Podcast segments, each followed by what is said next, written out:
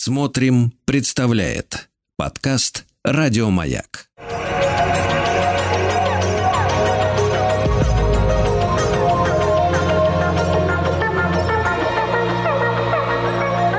Сотворение умира. Дорогие мои, здравствуйте. С вами Артем Новиченков, и это наш третий разговор о Чацком и горе от ума. Мы с вами довольно глубоко, как мне кажется, проникли в суть отношений Чацкого и других героев, э, говорят, бессмертной комедии э, Грибоедова, хотя мы еще не знаем, бессмертна она или нет, потому что время бесконечно, а э, артефакты времени э, не таковы. Да. Вот, и мы продолжаем разыгрывать книги, которые у нас тут это скопились. Не спрашивайте, как так получилось, но книжки хорошие. И сегодня мы будем э, разыгрывать роман э, крупного американского современного писателя Джонатана Франзена под названием «Поправки». Я этот роман читал. Это хороший роман. Он, конечно, не без нудятины, довольно нудный местами, но это реально хороший роман. Такой попытка написать великий американский роман. Во всяком случае, если вам интересен, э, интересно, как вообще американцы живут, а, как, какими бедами, какими проблемами, а, на чем вообще держится их семейный именно уклад и семейный такой роман, то поправки вам подойдут. Отличное, на самом деле, чтение для а, и для, в общем, отдыха, и для просто ежедневного чтения. Очень медленный, спокойный, э, психологический роман. Поправки. За этот роман, если не ошибаюсь, Франзен получил Пулицерскую премию. Вообще, в общем, Франзен довольно большой писатель. Пусть не мой писатель, да, не могу сказать, что я его очень люблю, но хороший, крепыш, короче говоря. Вот, его роман, э, собственно, мы сегодня разыграем за самый интересный вопрос или комментарий. Пишите, может быть, у вас уже что-то есть, или, может быть, я вдруг что-то упустил и не э, прочитал на предыдущих эфирах, это вполне возможно. Пишите 967 103 5533. Мы с вами успели обсудить половину комедии, и в планах у меня сегодня завершить разговор а, об этой комедии, поэтому многое мы пропустим, что мне кажется не так важно. В третьем действии очень много комических моментов. А, нас будет интересовать, конечно же, наверное, вообще проблема астракизма, проблема, а, даже не проблема, а то, как общество, общественное мнение решает вопрос Э, зрения и слепоты, так, так, так его озвучим. Э, третье действие начинается с диалога Чацкого с Софией, э, и я его прочитаю. Чацкий решает сыграть в игру. Он понимает, что его стратегии, его способы добиться расположения Софии не увенчались успехом, и он, собственно, решает как-то изменить изменить э, свой образ действия, модус операнди. Чацкий говорит, дождусь ее и вынужу признание. Кто, наконец, мил? Молчалин, Скалозуб. Молчалин прежде был так глуп. Желчайшее создание, уж разве поумнел? А тот, хрипун, удавленник, фагот, созвездие маневров и мазурки. Судьба любви играть и в жмурки. А мне, входит Софья, вы здесь, я очень рад, я этого желал. София про себя и очень не в попад. Чацкий. Конечно, не меня искали, София, я не искала вас. Чацкий, дознаться мне нельзя ли, хоть и не кстати нужды, нет, кого вы любите? София. Ах, боже мой, весь свет. Чацкий, кто более вам милый? София, есть многие родные. Чацкий, все, все более меня, София иные. Э, интересный, на самом деле, диалог. И вообще, конечно, гений Грибоедова э, складывается не в написанных строчках, а э, в подтекстах. Во-первых, сидит один Чацкий. Как-то так получается, что София, Софья проходит мимо помещения, где он сидит. Случайно это, нет ли? Другой вопрос. Это уже на Э, на, на режиссерской будет совести, но э, между ними происходит диалог. И вот то, что София что-то чувствует к Чацкому, мы с вами это, кстати, обсуждали, да? Или не чувствует. Мне кажется, этот диалог как-то да, проясняет. Ну, и Чацкий как бы не пытался, все равно натура лезет. Вы, вы знаете, наверное, по себе, когда думаете, ладно, ничего не скажу, ладно, промолчу, ладно, сделаю вид, что все в порядке, а потом нет-нет, да все-таки вырывается и еще хуже становится. Ну, вот представьте, я напомню, Чацкого три года нет в Москве. Он возвращается, он э, к Софии, я у ваших ног, все, давайте вспомним былое. Э, я, я встретила вас, и все былое, да. И он ждет, что она к нему кинется, как та 14-летняя девчонка, возлюбит его, на шее повиснет. А этого не происходит. И Чацкий все равно продолжает гнуть какую-то свою линию, несмотря на то, что он вроде бы решил надеть маску. Маску э, поймальчика такого, да, кублука. А он прямо спрашивает, кого вы любите? Вот вы представьте, три года его не было, кого вы любите? София могла сказать, что молчание. Вообще такие вопросы неприлично задавать, да. Мы уже с вами по предыдущему э, нашему разговору, по предыдущему эфиру поняли, что Чацкий э, с манерами обходится довольно грубо. Обходит их. Конечно, София не ответит ему, что я люблю того-то или сего-то. С одной стороны, э, на эти вопросы просто не отвечают. Понимаете? Не, не надо на такие вопросы отвечать. Во-вторых, но если она скажет, что молчалина, если сомнения в ее словах, ну мы это все увидим с вами чуть позже. А, София решит, решает объяснить ему, что он не так делает. Он э, Хотите ли знать истинные два слова? Малейшая в ком странность чуть видна, веселость ваша не скромна, у вас тот час уж острота готова, а сами вы, я сам, не правда ли смешон? спрашивает Чацкий. Да, грозный взгляд и резкий тон, и этих вас особенностей бездна, а над собой гроза куда не бесполезна. И Чацкий отвечает вот так. Я странен, а не странен кто ж. И вот, э, казалось бы, такая проходная фраза – но в этой фразе и современники э, Грибоедова, конечно же, прочитывали очень знакомые им нотки. Чацкий – это тип романтического героя. Да, с одной стороны, он э, такой обличитель, вполне себе герой в духе, э, ну, если хотите, даже фанвизинском, да, такой э, герой-резонер, который герой-обличитель, да, но в нем есть эта романтическая нотка, он странен, э, и ему нравится быть странным. Это дух времени, что называется zeitgeist. А, и что такое романтический герой? Это герой, который на той распятости, о которой мы периодически с вами говорим, и в э, эфирах «Пойми себя, если сможешь», и я в своем канале «Говорящий тростник» об этом иногда пишу, да, та самая распятость, которая составляет вообще содержание нашей европейской э, психики, да, мы всегда ищем распятость между двумя противоположностями, обе из которых одновременно иметь невозможно – Романтический герой – это именно рождение вот этого распятого человека в массовой культуре, в романтической культуре. Это герой, который одновременно принадлежит двум мирам. А, и поэтому внутри него происходит борьба. Это не просто, понимаете, герой, э, который отлетел и принадлежит э, миру духов, природы, мифа и так далее. Это герой, который бродит здесь, э, одевается обычно как немец, носит длинные волосы, такой ленский. А с другой стороны, это герой, который которой стремится душой в эмпирей, в другое пространство. И Чацкий хочет таким казаться. Является ли он таковым? Вот это интересный вопрос, и на него, пожалуй, сложно дать ответ, потому что Чацкий попадает в конфликт романтического героя, то есть э, попадает в конфликт социума против личности, да, против свободного, свободный человек против э, зафиксированного правилами общества. С другой стороны, он э, э, не решает этот конфликт как романтический герой. Он не выходит из этого конфликта победителем. А победить романтическому герою можно только одним, одним способом. Понять, что этот мир а, не является истинным. Это ложный мир. Пока Чацкий борется с этим миром, он принимает его истинность. Точно так же, как все то, с чем мы боремся, мы принимаем истинность этого. Эм, да, напомню, 967-103-5533. Э, может быть, у вас возникли какие-то мысли. Пишите. Эм, я не буду читать длинный монолог Чацкого. Э, Чацкий в итоге, конечно же, срывается. Он начинает костерить Молчалина. Э, обличает Молчалина, он хочет показать, что он лучше Молчалина, и здесь на самом деле только в третьем действии мы начинаем наблюдать действие любовного треугольника. А, наверняка, ну, у нас с Ладом был отдельный эфир а, о миметических желаниях, если вы его не слышали, что, вероятно, я еще раз расскажу о том, что такое любовный треугольник. Ведь, согласитесь, э, схема-то понятная, да, вот э, у нас есть э, один мужчина, второй мужчина, есть София, да. А, почему это не романтический угол, а романтический треугольник. Там же ведь три э, стороны должно быть в треугольнике.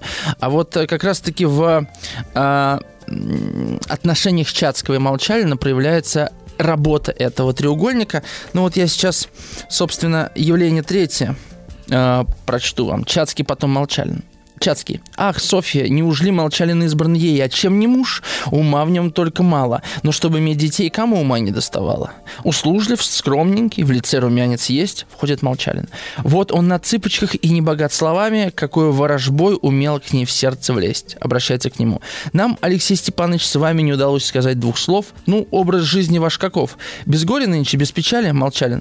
По-прежнему-с. Чацкий. А прежде как жевали? День за день, нынче как вчера. К перу от карты, картам от пера, и положенный час приливом и отливом, Молчалин. По мере я трудов и сил, с тех пор, как числюсь по архивам, три награждения получил. Взвонили почести знатность? Молчалин. Нет, свой талант у всех. У вас Два. Умеренность и аккуратность. Чацкий. Чудеснейшие два и стоят наших всех. Вам не... Э, молчание. Вам не дались чины, по службе не успех. Чацкий. Чины людьми даются, а люди могут обмануться. Молчалин. Как удивлялись мы, Чацкий. Какое ж диво тут. Молчалин. Жалели вас? Чацкий напрасный труд. Молчание. Татьяна Юрьевна рассказывала что-то из Петербурга, воротясь с министрами про вашу связь, потом разрыв. Чацкий. Ей почему забота? Молчание. Татьяне Юрьевне. Я с ней не знаком. С Татьяной Юрьевной. С ней век мы не встречались. Слыхал, что вздорная. Молчалин. Да это полно Талис, Татьяна Юрьевна, известная, притом чиновные должностные, все и друзья, и все родные. К Татьяне Юрьевне хоть раз бы съездить вам. Чацкий, на что же? Так, частенько там мы покровительство находим, где не метим. Чацкий панчлайн выдает. Я езжу к женщинам, да только не за этим. Ну, Молчалин дальше рассказывает, я не буду всю эту сцену читать. Вот работа любовного треугольника. Отношения Чацкого и Молчалина э, абсолютно полнокровны. Они чуть ли не равноправны отношениям Чацкого Софьи и Молчалина Софьи. Потому что они начинают соревноваться. Они начинают... Э, они сами входят в отношения, вот в чем дело. Да? Когда любовники или там фавориты не знают друг о друге, конечно, это не любовный треугольник. А когда фавориты знают друг о друге, это любовный треугольник. Да? И это касается, на самом деле, любых наших желаний, которые мы э, копируем у другого человека. Да? Кто-то себе купил дачу, такой, тоже хочу дачу тоже хочу дачу. Да? А, и вот работа миметического желания. А, Молчалин имеет что-то с Софьей, и Чацкий хочет это иметь. Да? Что хочет иметь Молчалин от Чацкого? Это тоже очевидно, потому что Молчалин вхож в э, вот этот высший свет. Молчалин на самом деле обладает определенными э, талантами. Он красноречив, что немаловажно для высшего света. Он интеллектуален, он образован, он может фор- фор- формулировать собственные мысли. Ведь Чацкий об этом говорит. А что Молчалин? Все время у меня списывал какие-то стишки в альбом, да, к себе, чтобы потом их цитировать. То есть, конечно, Чацкий в некотором смысле Молчалину необходим, может быть, не в той степени, что Молчалин Чацкому. Это так, да, работа миметических желаний и любовных треугольников. В принципе, эта схема переложима на любое произведение, где есть любовный треугольник. А, что происходит дальше? А, потихонечку начинается бал, начинается вечер, собираются гости. И первые э, гости, с которыми встречается Чацкий, это пара Натальи Дмитриевны и Платона Михайловича. Вообще, что очень хорошо сделано да, в «Горе от ума», это форма ощущения движения, действия. Казалось бы, все устаканилось. Какой-то вечер, сейчас приедут гости, и уже все как будто бы понятно про общество Фамусова – мы еще даже его не видели, но примерно представляем, кто, это, кто там будет, э, исходя из того, что Фамусов э, просил записать в календарь своего слугу Петрушу, да? И тем не менее здесь происходит ряд удивительных вещей. Какие-то вещи гиперболизируются, а какие-то подсвечиваются иным светом. Вот эта пара Натальи Дмитриевны и Платона Михайловича я, кстати, вам сейчас интересную вещь расскажу. Мое изобретение. Я придумал офигенную идею. Ее вряд ли получится в нашей стране реализовать, а, потому что э, появятся обязательно хранители русской культуры, но я вам расскажу. Может быть, кто-нибудь когда-то это реализует, я не знаю. Вот. Наталья Дмитриевна и Платон Михайлович. Сначала Чацкий с Натальей Дмитриевной общается, а потом Наталья Дмитриевна говорит, вот мой Платон Михайлович. Чацкий удивляется. Он говорит, ба, друг старый, мы давно знакомы, вот судьба. Платон Михайлович, здорово, Чацкий брат. Чацкий, Платон, любезный, славно, похвальный лист тебе, ведешь себя исправно. Ну, он понимает, что Платон Михайлович это такой человек, человек при женщине, потому что о нем Наталья Дмитриевна до этого говорит, Платон Михайлович мой единственный бесценный, теперь в отставке, был военный, утверждают все, что кто только прежде знал, что с храбростью его, с талантом, когда бы службу продолжал, конечно, был бы он московским комендантом. То есть это полицмейстер, такой важная фигура э, в э, московской полицмей, ну, полиции, короче говоря. Вот. Э, Чацкий удивлен Потому что он знал другого Платона Михайловича, понимаете? Они вместе служили, они давно знакомы. А Платон Михайлович, как видишь, брат, московский житель женат, Чацкий. Забыть шум лагерный, товарищи, братья, спокойно ленив, Платон Михайлович. Нет, есть такие занятия. На флейте я твержу дуэт амольный. Это тоже, конечно, комическая вещь. Потому что он один твердит дуэльный, дуэтный, амольный дуэт. Понимаете, один. Чацкий, что твердил назад тому пять лет. Ну, постоянно вкус в мужьях всего дороже, говорят Чацкий. Платон Михайлович, брат, женишься, тогда меня вспомянь. От скуки будешь ты свистеть одно и то же. Чацкий, от скуки? Как? Уж ты и платишь дань, Наталья Дмитриевна. Платон Михайлович мой к занятиям склонен разным, которых нет теперь к учениям и смотрам, к манежу иногда скучает по утрам. Чацкий, а кто, любезный друг, велит тебе быть праздным? В полк, эскадрон дадут, ты обер или штаб? Наталья Михайловна. Платон Михайлович мой здоровьем очень слаб. Тут, конечно, вспоминается Покровский ворота фильм. Чацкий. Здоровьем слаб давно ли? Наталья Дмитриевна. Все ревматизмы, головные боли. Чацкий. Видите, она за него говорит, да?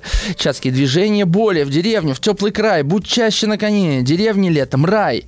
Наталья Дмитриевна. Платон Михайлович город. Любит Москву, за что в глуши он дни свои погубит. Чацкий, Москву и город. Ты чудак, а помнишь прежнее? Платон Михайлович, да, брат, теперь не так. Наталья Дмитриевна, ах, мой дружочек, здесь так свежо, что мочи нет. Ты распахнулся весь и расстегнул жилет. Э, Платон Михайлович, теперь, брат, я не тот. Наталья, Наталья Дмитриевна, послушайся разочек, мой милый, застегнись скорей. Платон Михайлович хладнокровно, сейчас. Наталья Дмитриевна, да, отойди подальше от дверей, сквозной, там ветер дует сзади. Э, Платон Михайлович, теперь, брат, я не тот. Наталья Дмитриевна, мой ангел, Бога ради, от двери дальше отойди. Платон Михайлович, глаза к небу, ах, матушка. Чацкий, ну, Бог тебя суди, уж точно стал не тот в короткое это время. Не в прошлом ли году, в конце, в полку тебя я знал. Лишь утро, ногу в стреме и носишься на борзом жеребце, осенний ветер дуй, хоть спереди, хоть с тыла. Платон Михайлович со вздохом, эх, братец, славное житье-то было. Такая вот миниатюра. Как мутируют, да, люди? Э, история об этом. Моя гениальная задумка, слушайте.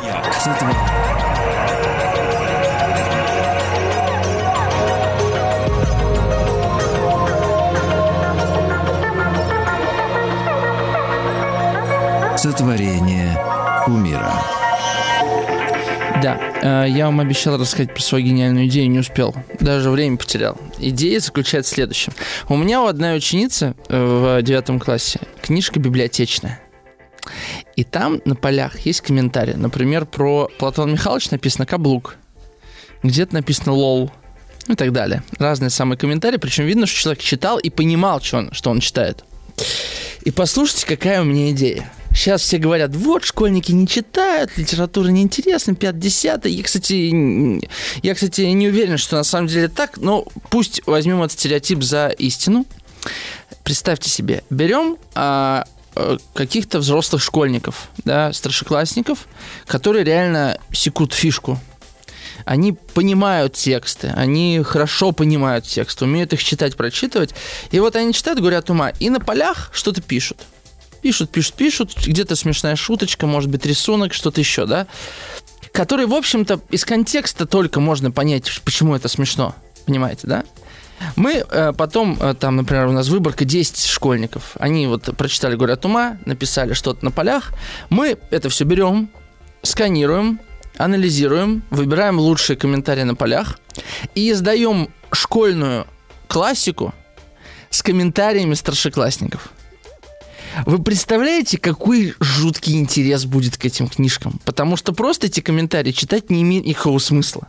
Если ты не будешь включен в, само, в саму ткань повествования, ты эти комментарии, как говорится, не выкупишь. Как вам идея? Ответьте. 967-103-5533. Я понимаю, что э, скажут э, люди сверху, да, какие-то родители э, святой э, русской культуры, что нельзя так поганить классику, что она самодостаточна, что это уже слишком и так далее. Я все это понимаю, поэтому ни на что не претендую. Но вот просто как на уровне фантазии, да, а там уже кто знает. Вот такая у меня идея пришла. Давайте прочитаю пару комментариев. Константин из Калуги пишет. Добрый вечер. Все просто. Новое поколение Чацкий высмеивает старое поколение, которое не хочет менять свой быт и не видит хорошего в новом. А, Влад пишет, так читать, у меня аж мурашки, интересный разговор у них вышел. А, Дмитрий из Москвы пишет, это Чацкий-то герой? Чацкий самовлюбленное молодое хамло. Бросил девушку, вернулся через три года, и она почему-то должна его не, отоб... не отбрить? Обхамил полковника. А сам-то Чацкий что, полный георгиевский кавалер? Какое право имеет на подобный тон? Даже Молчалин за это время просто усердно работая награды имеет. Нет, с такими люди не дружат. Их удел карета, вокзал и стенать о том, что все его не любят.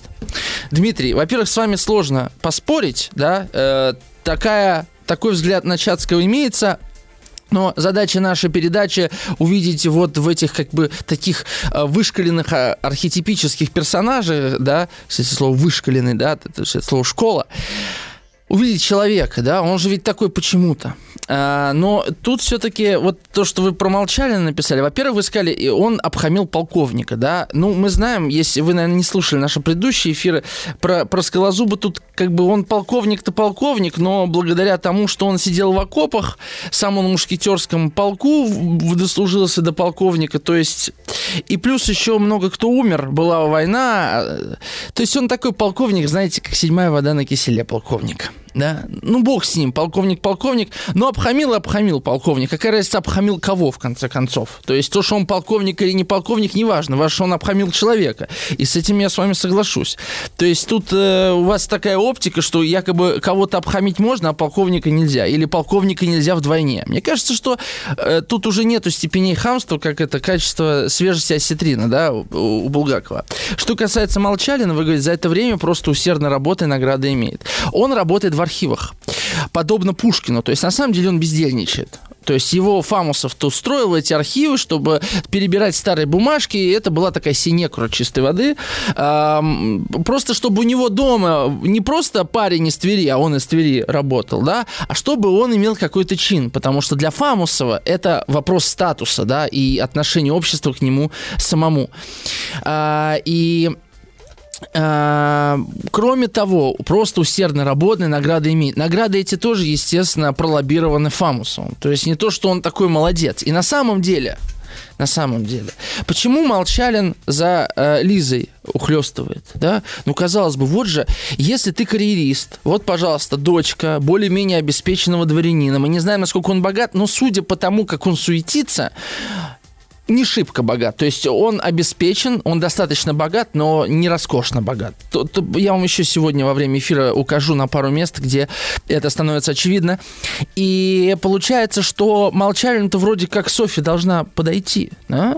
А, отличный boost такой, да, прыжок из Твери, из вообще такой, ну, относительно Москвы, это, конечно, провинция глубокая, уже, понимаете, в Москву, еще и в дворянское гнездо, можно сказать. Но оказывается, что Молчалин метит куда дальше.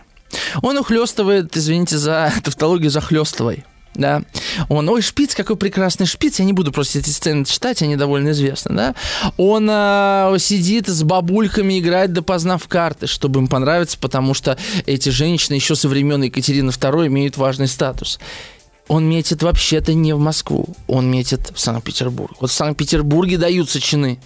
В Санкт-Петербурге самый жир, самое масло, понимаете? В Москве ты многого не получишь. Поэтому и София, и дом Фамусова Молчалин воспринимается только как определенная ступенька лестницы. И вот сейчас ему выгодно себя вести так. Поэтому он не э, отношения с Софией не форсирует. Да, он проводит с ней время, да, он нравится ей, и, возможно, он даже реально ее в себя влюбил. Во всяком случае, София говорит, что я его люблю. Да? Лизе это говорит в личном разговоре. А, но а, он и не проявляет, не делает, никакой инициативы не проявляет. То есть он видит, что Фамусов как будто бы даже не против этого всего, а, но он не делает ни предложения, не идет на ту степень сближения Софии, которая бы уже поставила под вопрос его дальнейшее э, карьерное движение в Санкт-Петербург. То есть он, ну, в его планах э, э, как бы перерасти Фамусова, он уже и так его практически перерос и по чину, и по э, качеству и количеству знакомств и перебраться в Санкт-Петербург. Так что, Дмитрий, тут все не так э, однозначно и просто. Так, вот из Волгограда комментарий, что идея понравилась. Отлично. Женя из Чуваши говорит, идея просто супер, но пока эти новые старшеклассники прочтут эти комментарии, пока все это выйдет, увидит свет, они уже, боюсь, не догонят. Хотя, как считаете? Слушайте, у нас настолько э, за, закупорено, да, вот э, такой в пробирке школьная программа, какие бы там ни вносились изменения, да, там добавили, и, там добавили Платонова, добавили пару рассказов Пелевина не обязательно и так далее. Все равно это как бы канон. Так что у этого есть время. Может быть, когда мы будем уже не так помешаны на литературоцентричности, и когда мы будем проще к этому относиться, ну, можно же эксперимент, в конце концов, провести, да, в какой-нибудь Пензе, например, издать там тысячи экземпляров, и, там, да, э, просто там, несколько произведений и попробовать, посмотреть, как это будет работать. Будет ли вообще работать.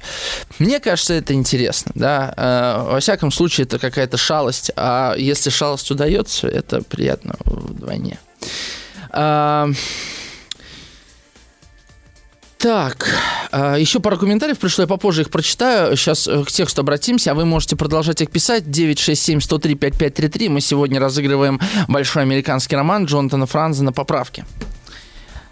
К чему я хотел? Я хотел вам на одну деталь указать, да, вот эм, является ли Чацкий героем-резонером? Ну, судя по всему, да, и он озвучивает во многом мысли Грибоедова в отношении того лицемерного общества, в котором он жил. А, но это а, проявляется не только в, в комическом, да, таком откровенном, но и в каких-то деталях. Например, есть вот такая сцена. А, Первая княжна говорит, какой фасон прекрасный. Вторая княжна, какие складочки. Первая княжна, обшита бы хромой. Наталья Дмитриевна, нет, если бы видели мой тюрлюрлю атласный. Они, если, конечно, говорят об одежде. И это... Что такое тюрлюрлю? Ну, что это такое? Ну, какой-то тюрлюрлю, что это? Это очень интересно, на самом деле. Очень интересная история. Дело в том, что вообще тюрлюрлю – это такой эфемизм, а, который используется в а, названии а, песни, гитары или шали. Тюрлюрлю, то есть шали, которые в Париже, во Франции носили проститутки. Судя по всему, а, кто-то съездил в Париж, увидел там эту шаль, услышал, что она называется тюрлюлю, и привез эту моду в Москву. Не понимая, кто эти шали носит, чтобы они были маркированы. Знаете, как в Испании женщины с огромными сумками считаются за э, проституток, например. То есть, и, э, да. Э, или там заставляют одежду форменную носить. Неважно. И, и, и в этом-то комизм, да, Чацкий потом будет сокрушаться в длинном монологе на тему того, что мы все время копируем европейское и готовы раскланяться перед французиком из Бордо, хотя он ничего из себя не представляет, а перед э, русским интеллектуалом, ну, ну и что такого, русский и русский, да, 200 лет прошло, на самом деле мы все так же смотрим на, на Европу. Э, мы можем ее отрицать, мы можем ее хотеть, но то, что мы в отношениях с ней, я думаю, для всех очевидно, да? Это по поводу миметических желаний, опять-таки мы неизбежно себя всегда с ней сравниваем, либо в лучшем, либо в худшем э, смысле, смотря какие цели мы преследуем. И вот оказывается, что вот наше желание да, быть Европой хотя бы в отношении женской моды, она превращается вот в такие комические совершенно языковые э, экзерсисы. И, и, ну, забавно то, что даже среди читателей этой пьесы не все понимали, истинный смысл этого слова. Да. 967-103-5533. А, Пишите ваши комментарии. Вернемся после небольшой рекламы. Все как обычно.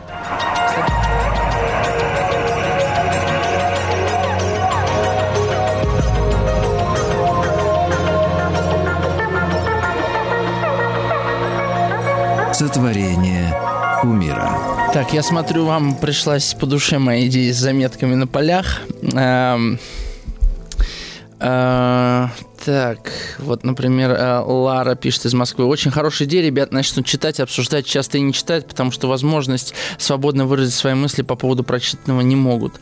А, э, Анна э, пишет из Санкт-Петербурга. Э, мы про горе от ума, я обращусь к Достоевскому. Дочь проходит униженный, оскорбленный, я прочитала. А читая, я подчеркивала то, что меня цепляло, в том числе, что старик, который умер вначале, делал в Библии отметки на полях. Для дочери это отсылка к тому, что так делал Достоевский, а когда дошла до Боречки и Левочки, тоже подчеркнула отсылка к горе от ума. И вот так получается, что вся классика взаимосвязана, а помогли в этом заметки на полях. Да, Артем, это очень хорошая идея. Я скажу дочке, я подчеркивала, а она пусть пишет на полях. Отличная мысль, спасибо. Ну да, на самом деле на полях самые разные могут могут быть, понимаете, комментарии. Не обязательно это будут шутки, это может быть какие-то мысли интересные, это могут быть а, какие-то отсылки, какие-то ассоциации, да, то есть э, это такой метатекст, по большому счету. Вот. Э, и если это действительно будет речь подростков, да, причем не вышкаленные до вот э, обнуления, да, такой языковых каких-то ну, пока, если там останется что-то живое в итоге после всей цензуры и, и вс- вс- всего вымарывания, то это может работать, да. Потому что школьники тоже не дурачки. Им скажут, ага, думаете нас вот так взять измором, мы заметки на полях читать не будем. А Анна также продолжает. По второму вопросу, герой-резонер Чацкий, да, но его голосом говорит Грибоедов, он запустил себя в это общество и смеется над ним, видит всех насквозь, но как жить среди них? Никак, и уезжает. Карету мне карету, актуальная вещь. Женя из Чуваши пишет, представляете, Артем, а вас попросят, позовут быть там главным по чистке этих заметочек, отфильтровывать, что не пущать, о, как, ой, слушайте, Женя, после меня еще надо будет какие-то фильтры, значит, ставить, потому что вряд ли мне люди вообще доверят такое дело. Ну, это, это точно вам говорю. Да. А иметь какую-то власть над чем-то, я, наверное, даже откажусь, и это точно не про меня. Я вообще не люблю что-то решать, вот, э, чьи-то судьбы, знаете, чтобы было так и не так. Как есть, так, значит, так пусть будет. Идея, в общем, интересная. Мне нравится. Вот. Спасибо, что вы отреагировали. А, еще комментарий вот пришел, быстро прочитаю. Хорошая идея, было бы замечательно, чтобы ученик мог сам участвовать в процессе комментариев. Согласен. Например, отрисовать какие сцены произведений вроде комиксов, и каждый мог бы добавить что-то свое. Ну да, представьте, что это, ну вот одновременно, понимаете, одновременно в России тысячи там девятиклассников начинают читать «Горе от ума». Одновременно, примерно, там в течение там сентября, например, или октября, не знаю, там ноября кто-то, да, ну осенью. Тысячи людей читают один и тот же текст, еще и с проводниками, учителями. О качестве чтения другой вопрос. Но представьте, что это действительно был бы какой-то такой глобальный проект. И как, знаете, есть сайт Genius, где есть тексты всех песен, и там фанаты приходят, комментируют, иногда сами исполнители приходят, комментируют. А, например, в англоязычном сегменте профессора Гарварда приходят комментировать тексты Эминема, и Эминем отвечает на комментарии профессоров Гарварда. То есть там филологи настоящие сидят, понимаете? И, и обычные фанаты, которые тоже что-то находят находит. И вот эти тексты, это уже не просто текст, это метатекст, да, который рождает все новые и новые смыслы. А, это, конечно, такая игра в бисер, да, чисто интеллектуальная игра, но даже не это важно. Интересно, что это, во-первых, совершенно другой опыт общения, да, это, это платформа для а, встречи с новыми людьми, в конце концов. Так что это может далеко э, увести. Давайте это схлопнем наши фантазии и вернемся к, к нашему тексту. У меня тоже, кстати, много заметок на полях. Да, эм, ну тут много всяких деталей. Появляется Антон Антонович Загорецкий, который такой абсолютный лицемер. То есть там Фамусов ему в подмет, подметке не годится. Я не буду на нем заострять внимание. Он довольно очевиден, он красноречив, он лгун, он мошенник, он плут а, и он не трикстер при этом, при всем. А, и про арабчат, которых покупают дворяне, есть история. Есть история про то, что с Чацким не хотят говорить, потому что он не богат. Эм, и так далее. Много разных деталей. деталей. Я вот что успею вам прочитать. 11 явление с третьего действия те же и Фамусов. Уже собрался весь, э, весь свет, короче говоря. Все при, приехали, все собрались, и тут выходит Фамусов, и, значит, ремарка громогласно. Ждем князя Петра Ильича, а князь уж здесь. А я забился там, в портретной. Где Скалозуб Сергеевич, а? Нет, кажется, что нет. Он человек заметный, Сергей Сергеевич Скалозуб. Странная реплика. То есть он говорит, ждем князя Петра Ильича громогласно. А князь уж здесь. Он не видел, что князь здесь. Наверняка видел. Понимаете, да, зачем он все это делает? Он занимается саморекламой. У нас сегодня на вечере, дорогие мои, князь. Если кто не знает, князь это э, родственник э, царской семьи, да? мужского пола. А потом он говорит, вторая строка, а я забился там, в портретной. Это уже про. У меня дома есть портретная комната. Слушайте, у вас в кого-нибудь есть дома портретная комната? У меня, ну, то есть понимаете, что такое портретная комната? У него комната с портретами. То есть это история про родословную. Я не просто дворянин, дворянин, я родовитый дворянин, я верный дворянин, да? И это, это такая самореклама. А где Скалозуб Сергеевич? Сергей Сергеевич, а? Нет, кажется, что нет. И потом э, тут тире, то есть то есть тут выдерживается пауза какая-то. Он человек заметный, Сергей Сергеевич Скалозуб. То есть он как бы отвечает на недоумение окружающих. Тут, э, тут еще комичность в том, что он человек заметный, но его почему-то не видно, оказывается, да? Вот. Э, видимо, не все знают, кто такой этот Скалозуб. Какой-то полковник, но для Фамусова это тоже статусно. Это вообще о многом говорит. То есть Фамусов не а, приближенный к царскому двору. Понимаете, в чем дело? А, он кого может собирать, какого-то князя, старого очень уже, понимаете, он уже ничего не слышит и мало что понимает, но он все-таки князь. Это как в фильме Сарентина «Великая красота» приглашает двух э, старых там аристократов, э, чтобы они э, как бы вот такие манекены сидели, вот у нас еще аристократ на вечере, им там платят по 300 евро, что ли, чтобы они пришли. Вот примерно такая же история здесь с Фамусом. Какой-то князь заполучил и занимается саморекламой. Короче говоря, э, это просто про то, что у Фамусова не все, знаете, намазано. Да? Ему еще нужно за это постоять, э, все на тоненького. То есть вот это его лицемерие в чем-то, его желание понравиться, его желание где-то подхалимничать, а, а мы чуть попозже еще об одном его грешке узнаем. Мне кажется, это я только сегодня обратил на это внимание. И я никогда об этом не думал. А это все, конечно, попытка все-таки выслужиться и получить что-то еще. А значит, есть какая-то нехватка. 967-103-5533. Пишите. Сегодня разыгрываем поправки Франзена. Вернемся после перерыва.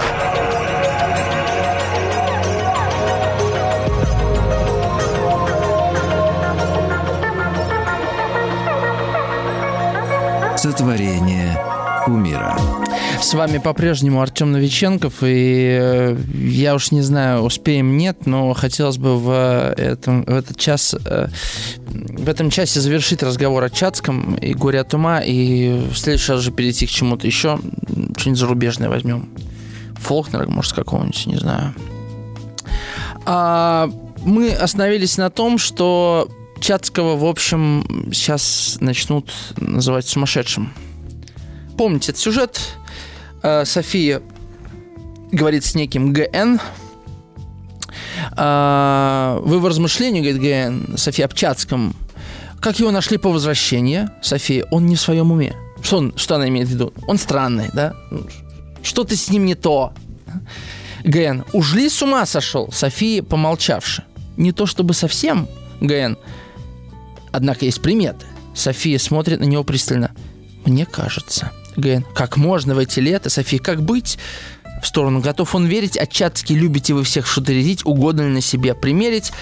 Ну и дальше ГН рассказывает ГД, ГД рассказывает Загорецкому, Загорецкий рассказывает графине внучке, та своей бабушке, та рассказывает, э, э, значит, князю, э, об этом, естественно, узнает Хлестова и Платон Михайлович, все узнают. И там уже, там уже пошла, пошел сырбор, то есть его в, это, в этот момент нет в общем помещении, и все начинают э, фантазировать, как он сошел с ума. И там, там такое уж пошло, что у него мать 8 раз с ума сходила, это Фамусов говорит, что он алкоголик, пьет это вот графиня, внучка Хлестов говорит, шампанское стаканами тянул. Наталья Дмитриевна говорит, бутылками и прибольшими. Загорецкий с жаром, нет, с бочками сороковыми. И вот я вам обещал про про Фамусу что-то интересненькое. Фамусу говорит, ну вот, великая беда, что выпьет лишний мужчина. Учение – вот чума, ученость – вот причина, что нынче пуще, чем когда безумных развелось людей, дел и мнений. Мне вот заинтересовал этот момент. То есть Фамусов мочит Чацкого, реально, он его мочит при всех. Это он сказал, что там по матери пошел по Анне Алексеевне, покойница с ума сходила 8 раз, говорит, да? Но вот когда речь коснулась алкоголя, Фамусов почему-то за него вступился. Я не буду э, свои домыслы, да, озвучивать, но что-то в этом есть, мне кажется, очевидное, правда? Какой у Фамусова интерес вступаться за пьющих мужчин, да? Они начали спорить с Хлестовой, сколько, сколько, значит, э, душ было у Чацкого. Фамус говорит, что 400, Хлестов говорит, что 300. Это прям целая сцена, они спорят. Ну, ну в общем, короче говоря, потом появляется э, потом появляется Чацкий, вот этот неловкий момент, когда обсуждали человека, вот он входит, и все тихо-тихо, э, все на него смотрят как на больного, все э, пятятся от него в противоположную сторону, это ремарка такая. Чацкий вообще не очень понимает, что происходит, тут вот у него рождается миллион терзаний, да, знаете, это знаменитая статья этого Гончарова, да, о горе от ума, и потом он... Э, а, Софи спрашивает, скажите, что вас так гневит, Чацкий? И Чацкий рассказывает про длинный-длинный монолог, один из самых его длинных на две страницы, о том, как русские не могут жить сами по себе и как им нужна Европа, чтобы на нее равняться. А, и все это заканчивается ремаркой. Оглядывается, все в вальсе кружатся с величайшим усердием. Старики разбрелись к карточным столам. Да? Э, и на этом кончается третье действие в странном положении оказывается вся эта комедия, потому что кажется, что как будто она себя в некотором смысле исчерпала. В том смысле, что Чацкий назван сумасшедшим, а значит он э, становится безопасным.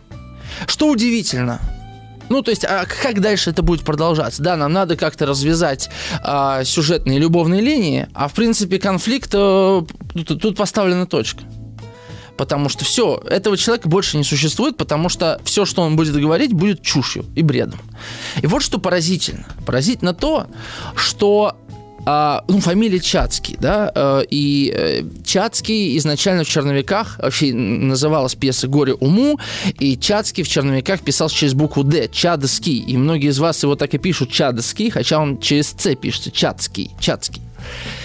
Но э, Грибоедов заменил его на Чацкого, был он Чадовский, и, конечно, там была прямая ассоциация с Чадаевым, потому что Чадаева писали Чадаев, не, не Чадаев, да, Чадаев. Чацкий, Чадаев. Кроме того, они очень похожи не внешне, а мы не знаем, как внешне, в общем, Чацкий выглядел, а, а похожи тем образом мысли, что ли, да потому что философические письма, которые Чадаев напишет после своего путешествия по Европе, по Европе, а, кстати говоря, Чадаев вообще удивительный человек, один из самых интересных людей того времени, а, одинаково равно, наверное, с толстым американцем, был тоже такой персонаж, может, когда-нибудь вам расскажу, это просто, это не жизнь, это просто сериал, это просто сериал. Он и на Чукотке был, и в плену был, и на сотнях дуэлях был, и людей убивал, и в тюрьму попадал. У него жизнь просто сплошная авантюра авантюру этого толстого американца. Ну, можете Википедию прочитать. И у я читал об этом, кажется, у... Да, у Лотмана. У Лотмана есть большой текст про него, потому что этот толстой американец, он упоминается и в «Горе от ума», он упоминается и в Евгении Онегине. Короче говоря, эпохальная личность. И Чедаев очень интересный человек, потому что он э, участвовал в, Велик... в, в, в, в Отечественной войне э, и в заграничном, э, значит, этом антинаполеоновском походе, потом вступил в масонскую ложу, потом у него была блестящая военная карьера, он внезапно ее прервал и вступил в это, значит, тайное общество. Потом путешествовал три года по Европе, он изучал философию, он был знаком с Шеллингом, а это человек, который вообще очень сильно повлиял на европейскую философию. Потом вернулся и в 30 году издал философические письма. Это вообще первый полноценный философский текст, попытка, попытка русской философии на самом деле. И что произошло? Николай первым первый своим личным императорским высочайшим указом объявил Чадаева сумасшедшим. Представьте себе. И фактически Чадаева закрыли, буквально закрыли, э, и его запретили. Это исчез. Его обвинили в сумасшествии, причем сам император за его вольнодумство. Потому что сказать, что спорить с ним, понимаете, это одно.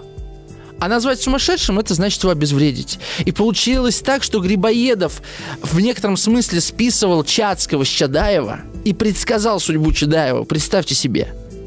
Это совершенно поразительно. Чадаев прожил длинную жизнь, в принципе, он прожил 60 лет, умер в 1856 пережил и Грибоедова, и э, Пушкина, и даже Кюхельбекера. Кстати, Кюхельбекер тоже повлиял на э, создание характера Чацкого.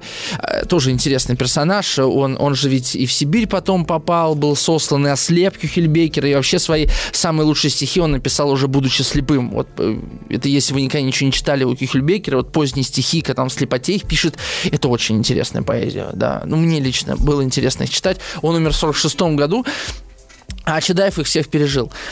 Э, будучи сумасшедшим объявленным все это время, да, и причем, что интересно, что он э, и пережил и императора Николая I, в 55 году умирает Николай I, а Чадаев в 56-м.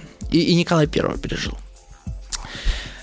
И, конечно, Пушкин, когда э, ну, Пушкин застал всю эту историю с Чадаевым, когда его назвали сумасшедшим, и, и, и все увидели пророчество, конечно же, в «Горе от ума», да? пьесу, которую не ставили при Николае Первом. Я, может, ошибаюсь, но мне кажется, что не ставили. Исправьте меня, вы всегда меня ловите на неверном слове.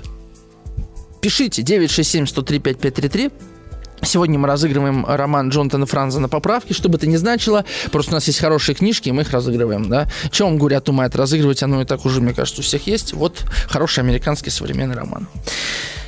А, четвертое явление. Собственно, четвертое явление, э, с одной стороны, э, вот драматически, это, с одной стороны, некое такое затухание, потому что все потихонечку начинают уезжать. Уезжает графиня бабушка с графиней внучкой, уезжает Наталья Дмитриевна с Платоном Михайловичем, да. Чацкий все никак не дождется кареты, и его как бы насильно что-то удерживает в этом доме. Куда-то делся его кучер, понимаете? Нету, нету коляски. Чацкий не может оттуда уехать, и он встречается с Репетиловым. Помните такой герой?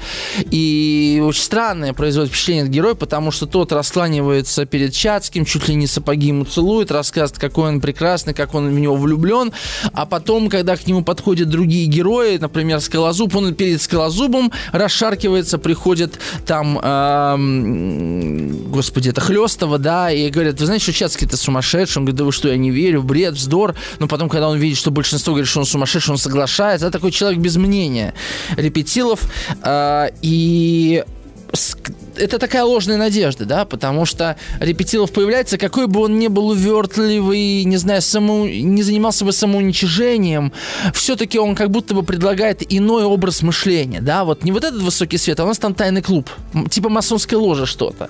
У нас там своя тема, у нас там свои развлечения, они выглядят странно, может быть, неказисто, ну, понимаете, что-то свое, да, какая-то вот такая э, маргинальная культура у них там развивается. Это что-то похожее, конечно, на э, вот те тайные круги, в которые молодой Пушкин еще был вхож, э, одновременно, кстати, с Карамзиным, да, э, которые имели там э, свои имена, названия, ну, в общем, отдельная тема.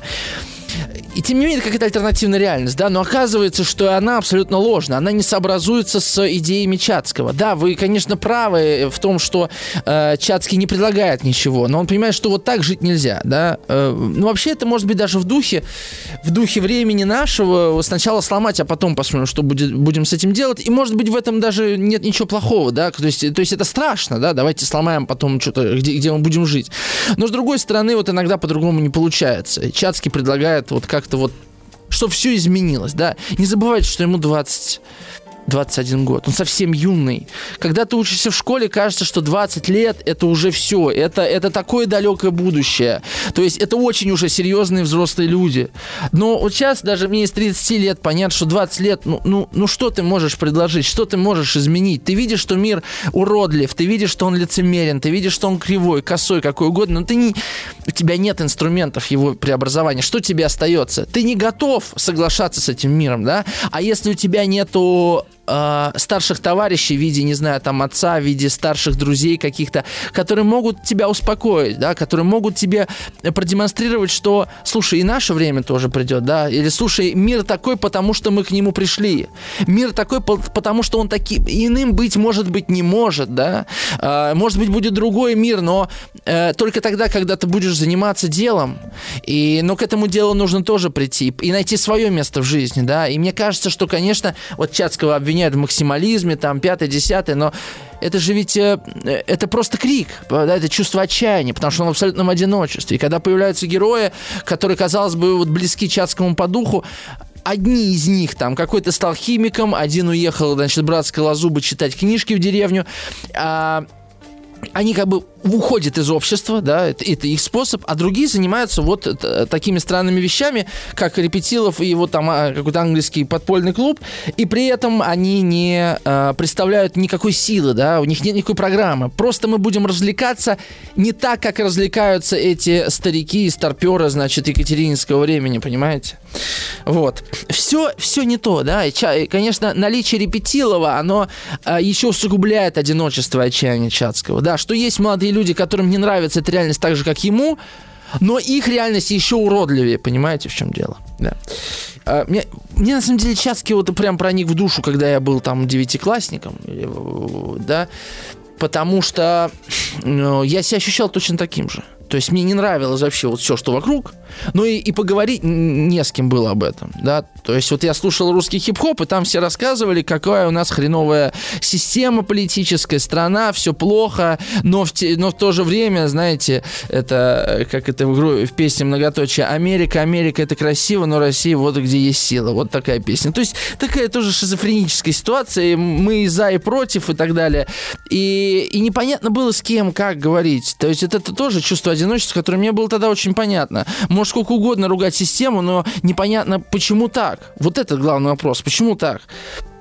Это почему-то и называется, эти говоря, максимализмом, да, когда человек говорит, ну, вообще-то все должно быть по-другому. Мне кажется, это нечто иное.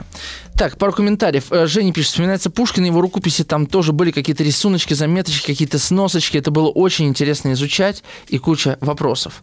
Анна э, пишет, э, слух, который распустила Софья, это ее месть. Как-то по-другому ему против, противостоять ей не хватит ума. Распустить слух это легко. И она наслаждается тем, какой эффект это произвело. Как это легко. Мешает человек, объяви его сумасшедшим. Он уже изгой и не мешает обществу жить по его правилам. Горе от излишнего ума не вписывается умный человек в общество примитивных. Действительно горе как ему жить.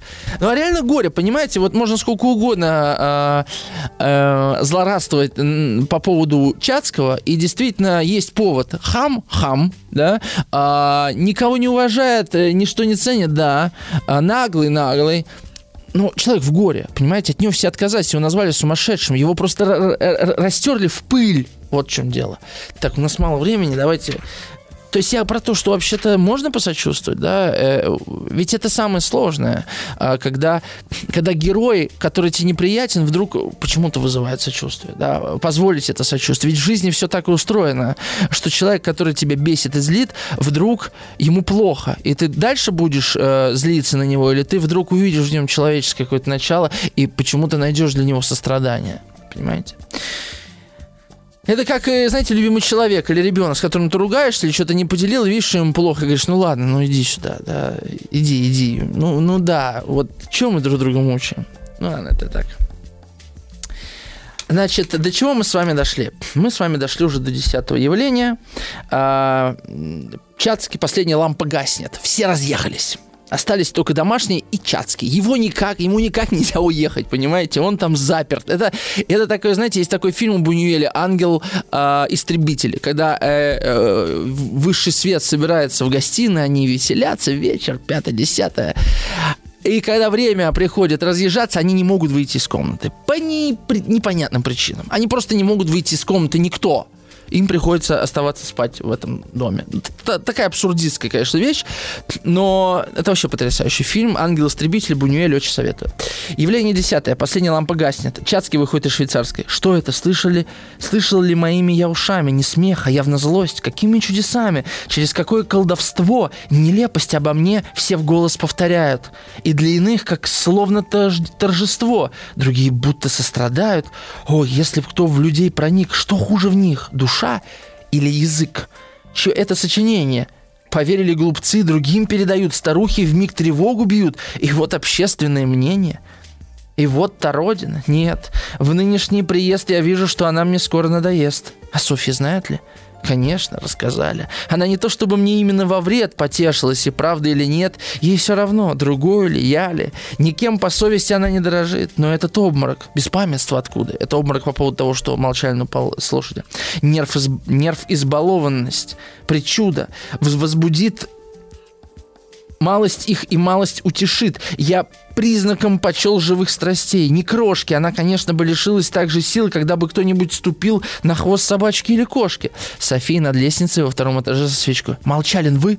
Поспешно опять дверь припирает. Чацкий. Она, она сама, ах, голова горит, вся кровь моя волнение, явилась, нет ее, неужели видение, не впрямь ли я сошел с ума? К необычайности я точно приготовлен, но не видение, тут свидание час условлен. К чему обманывать себя мне самого? Звала Молчалина, вот комната его. Лакей его с крыльца. Каре, Чацкий, тс, выталкивает его вон. Буду здесь и не смыкая глазу, хоть до утра у школе горе пить, так лучше сразу, чем медлить, обеды медленнее а, а беды медлением не избыть, дверь отворяется. И тут, конечно же, вот в этой интонации я впервые вижу другого Чацкого. Чацкий, прошедший опыт горя, это уже Чацкий, близкий к Гамлету. И вот эта реплика, да, чем медлить, а беды медлением не избыть, это, конечно же, отсылка к известному монологу Гамлета «Быть или не быть» да, что промедление – это гораздо хуже решение. И Часки говорит, я решусь, и я все это услышу. Я из, буду пить э, горе до дна.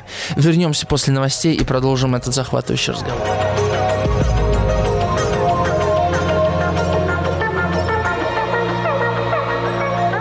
Сотворение умира. Дорогие мои, мы приходим, подходим к развязке. Вы можете написать ваши комментарии, задать вопрос э, о горе от ума, о Чацком, о том, что вообще, кстати говоря, вы называете умом? Что значит горе от ума? Понятно, что это устоявшееся выражение, да?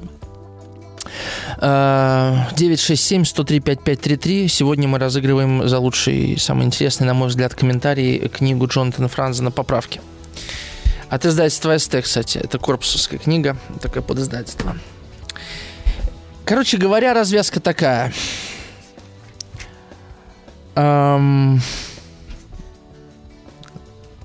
Чацкий за колонную. Лиза. Молчалин подтягивается, зевает. София крадется сверху. Такая типичная история о э, подслушивании, подглядывании.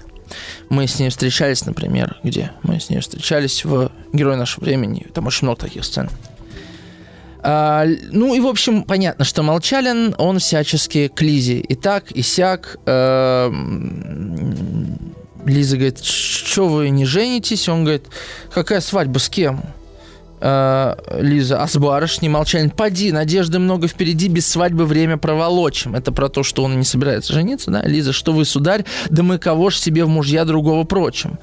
Молчали, не знаю, меня так пробирает дрожь, и при одной я мысли трушу, что Павел Афанасьевич раз когда-нибудь поймает нас, разгонит, проклянет. Да что, открыть ли душу? Я в Софье Павловне не вижу ничего завидного. Дай бог ей век прожить богато. Любила Чацкого когда-то, меня разлюбит, как его. Мой ангельчик желал бы в половину к ней тоже чувствовать, что чувствую к тебе. Да нет, как не твержу себе, готовлюсь нежным быть, освижусь и простыну. София в сторону. Какие низости. Чацкий за колонную. Подлец. Лиза, и вам не совестно? Молчалин. Мне завещал отец, это известное, да, вот это завещание отца. Во-первых, угождать всем людям без изъятия, хозяину, где доведется жить, начальнику, с кем буду я служить, слуге его, который чистит платье, швейцару, дворнику для избежания зла, собаке дворника, чтобы ласково была. Лиза, сказать, сударь, у вас огромная опека. Вообще Лиза, конечно, красотка. А, это вообще мой любимый персонаж, я вам честно скажу, во всей. Лиза это вот моя любовь в этой пьесе, реально. Она всегда, она всегда пряма смела и не боится предрассудков. Она свободна от э, давления как светского, так и карьерного. Все, что она в этой жизни может получить, это прожить более-менее сытую жизнь в барском доме, спокойно может любить кого любит, а нравится ей Петруша, и она может с ним быть вместе. То есть у нее, в принципе, все в порядке, понимаете? И с личными границами тоже все в полном порядке. И Фамусову она дает отпор, и Молчалину она дает отпор, потому что она видит их насквозь, да. Потому что Фамусову, что, вот он один раз к ней поприставал в начале этой э, пьесы, и что, больше, ну все. То есть Фамусову она тоже интересно так, ну, пофлиртовать как-то, поиграть с нею. Фамусов, может быть, и вообще боится. А Молчалин, конечно, э, в ее глазах не низок ну и там молчали, зачем она не ты? да да да да да И тут появляется Софья, она говорит, Молчалин, все, я так больше не могу, Молчалин, сделайте мне милость, нет, нет, нет, я не сказал ничего. Потом встает на колени, в общем, ужасная сцена. А, и София все-таки дает ему отпор. Вот эта сцена такая, я помню, как первый раз читал напряженно, мне почему-то казалось, что, а вдруг она правда его сейчас простит. Знаете, вот такое, когда женщина узнает, что ей мужчина изменял, а он все отрицает все отрицает. И у него такая мысль, а может, правда не изменял? А, а может, мне все это показалось? А может, наваждение какое-то? Потому что, потому что очень страшно, да, что все теперь будет по-другому. И вот, вот это чувство, а, я его ощущаю.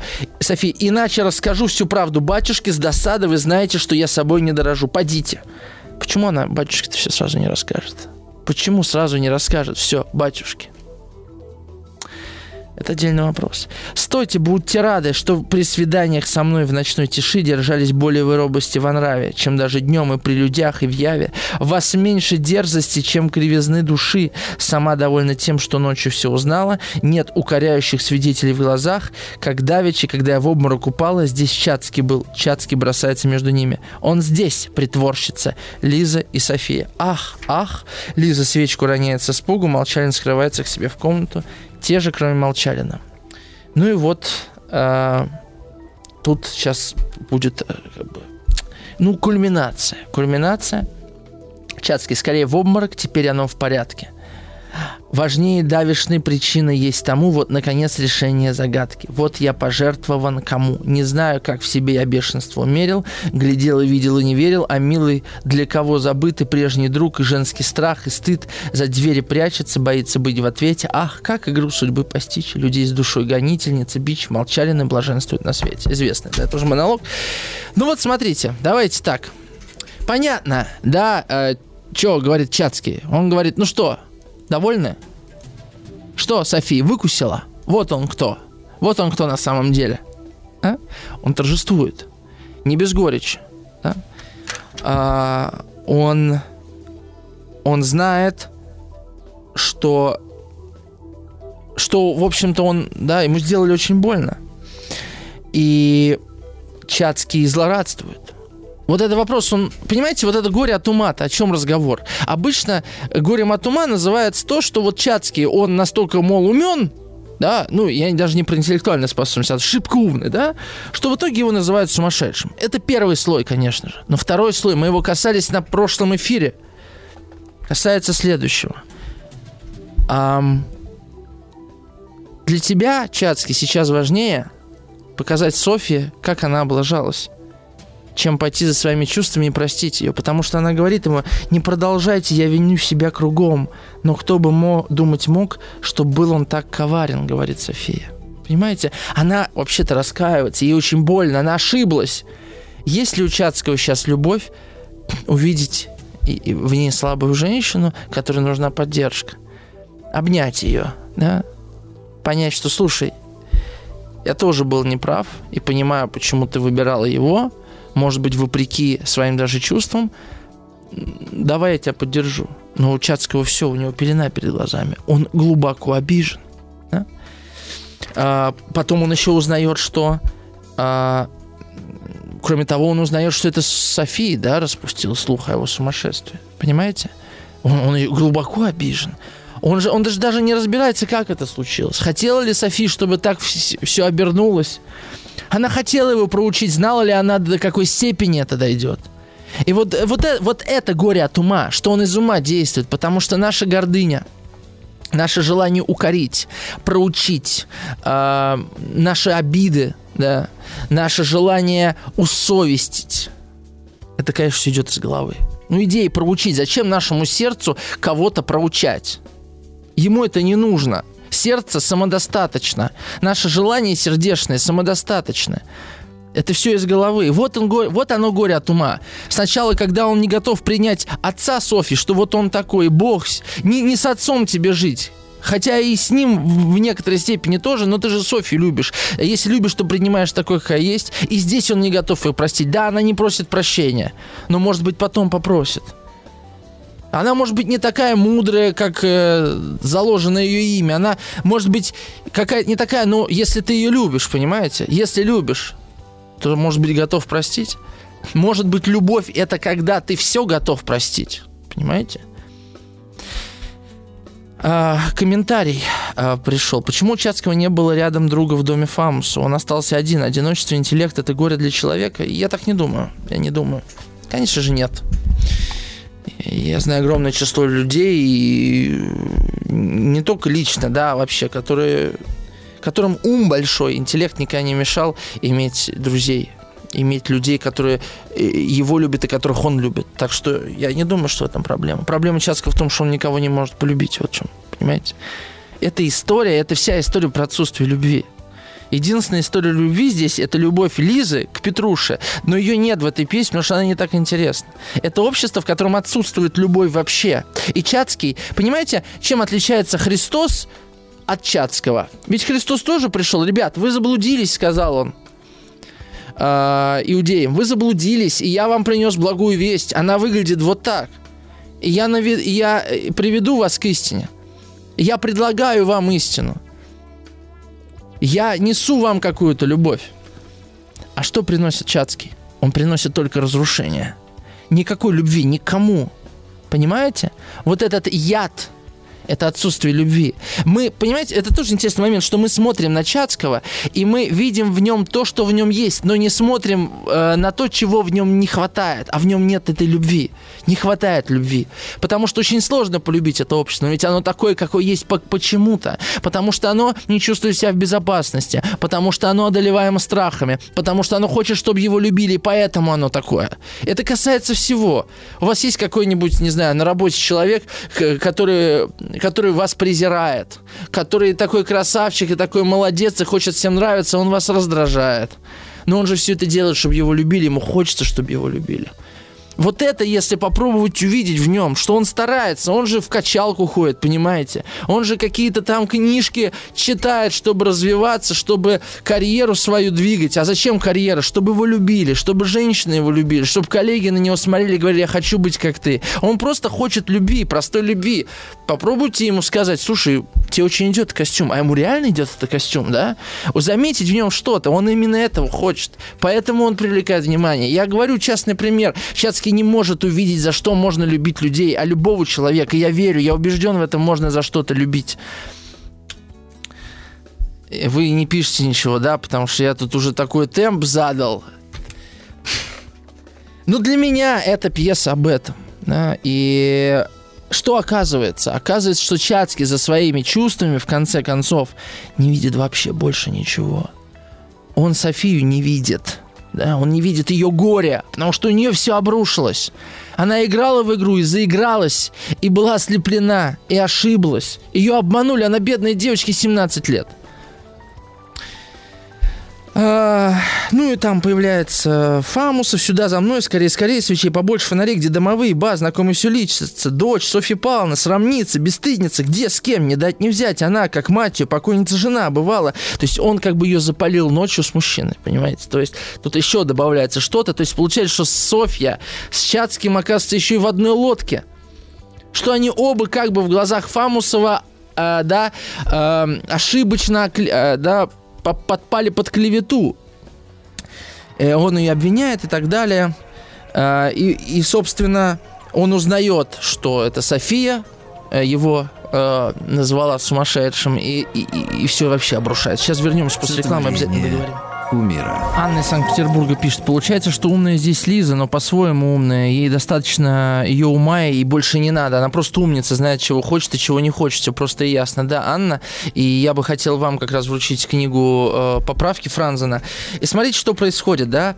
Э, знаменитый монолог Чацкого, длинный монолог, я помню, я его наизусть э, учил, э, где он... Э, совершенно поражен сам собой, да, он, он, он в, в своих чувствах. Софии нет, как я говорил, да, не образумлюсь, виноват, и слушаю, не понимаю, как будто все еще мне объяснить хотят, растерян мыслями, чего-то ожидаю, с жаром. Слепец, я в ком искал награду всех трудов, спешил, летел, дрожал, вот счастье думал близко, пред кем я давеча так страстно и так низко был расточитель нежных слов, а вы, о боже мой, кого себе избрали, когда подумаю, кого вы предпочли, и так далее, и так далее. То есть, понимаете, он, он продолжает вот эту историю. Какой я хороший, я так старался, и ради чего, а вы, а вы, а судьи кто, вот это вот Чацкая, да? И, и он потом уезжает, как бы не повержен и не сломлен, вновь отправляется в путь. А, но вот тут вопрос такой, да? Пришел, да, во-первых, уточнение, «Ангел-истребитель» называется фильм, Иван из Санкт-Петербурга спрашивает. А есть ли у него чувства, спрашивает Влад, и какие, и должны ли они с ними считаться? А, и понимаете, что интересно? Интересно то, что эти чувства, чувства любви могут, конечно, возникнуть. Но, может быть, человеку, вот знаете, по Достоевскому надо дойти до такого дна, до абсолютного краха. И на самом деле, как ни парадоксально, именно вот эта критическая точка, до которой доходит Чацкий, становится точкой а, начала отношений с Софьей, возможностью этих отношений. Но Чацкий уезжает – Фамусов, вот известный его последний монолог «Ну что, не видишь ты, что он с ума сошел?» и который кончается «Ах, боже мой, что станет говорить княгиня Мария Алексеевна», да? И конец, собственно, этой э, прекрасной комедии на этом. А, и на самом деле открытый финал. Открытый финал не потому, что Чацкий уезжает и что с ним будет.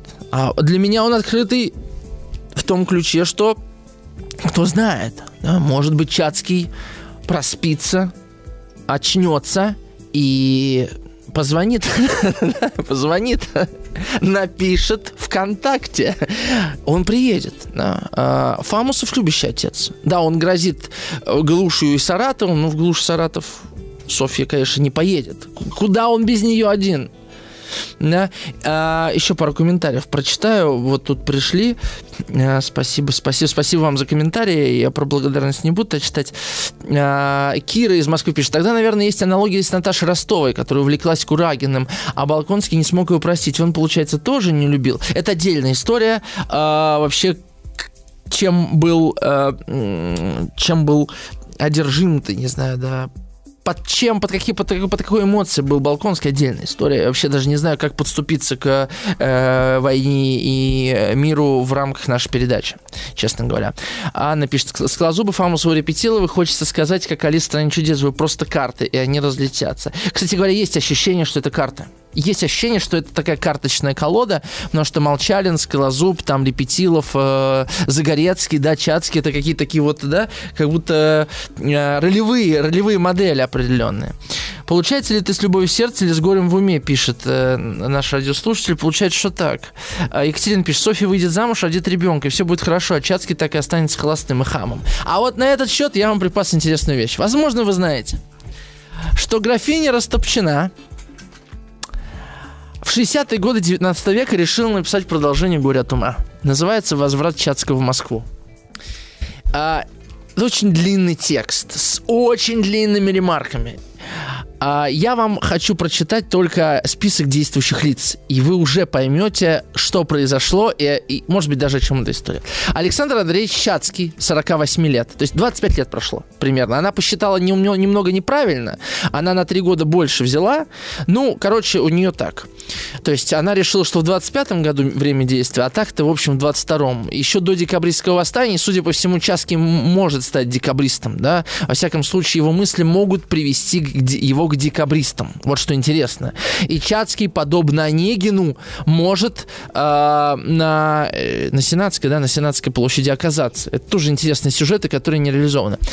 Значит, Чацкий, 48 лет. Павел Афанасьевич Фамусов, 78 лет. Сергей Сергеевич Скалозуб, военный губернатор, какой-то губернии, 55 лет, Софья Павловна Скалозуб, его жена 43 лет, графиня Хрюмина, Платон Михайлович Горичев, т -т -т -т -т.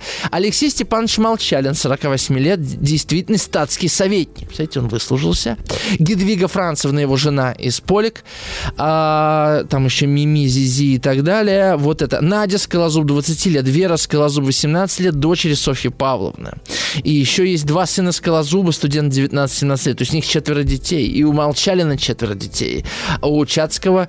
И, э, ну, короче, действие происходит в Москве в доме Фамусова в 50 году написано. Э, понятно, да, как Растопчина все рассудила. Это был бестселлер вообще в то время. Был бестселлер. А, ну, это, это то же самое, что брать какую-то старую франшизу сегодня, да, и вот делать какой-то ремастер, а представьте для 19 века, это вообще что-то такое. Это как сериальная история а, Евгения Онегина, который выходил по главам, и между главами там год или два иногда были промежутки, как сериал такой. Также здесь, ага, значит, продолжение какое-то, пусть от другого автора, это фактически фанфик 19 века. Так и есть. А, да. Э, комментарий, а, ответ пришел мне. Я вам прочитаю. Извините, возражу и по скалозубой по Молчалину. Да, хамить нельзя не только полковникам, но я хотел сказать о другом. В том, что полковник ударил не там, где было приказано держать оборону Скалозуба, вины Скалозуба нет. А Молчалин дали тихую должность. И что, ножки свесил? Нет. Связи заводит, к столице присматривается. Короче, как говорили в конце 80-х, крутится. Да, Молчалин крутится. Но какой ценой? Понимаете? Вот это вопрос. Э, это вопрос, на самом деле, к нам. Какой ценой? Э, у каждого своя цена кому-то норм, кому-то недозволительно. Я, например, один раз украл, э, это было мое, мое, мое последнее воровство, и первое и последнее, наверное, в жизни. Я украл грейпфрут в Санкт-Петербурге, на следующий день у меня украли рюкзак со всеми вещами. Это вот э, к вопросу, что позволительно. Мне вот э, воровать нельзя. Врать, кстати говоря, тоже, поэтому я стараюсь быть с вами честным и искренним. Спасибо вам большое. На этом мы завершили наше обсуждение «Горе от ума». А, с вами был Артем Новиченков. Подписывайтесь на мой телеграм-канал «Говорящий тростник» и до новых встреч. Что-нибудь интересное через неделю вам, конечно, принесу. Сотворение умира. Еще больше подкастов «Маяка» насмотрим.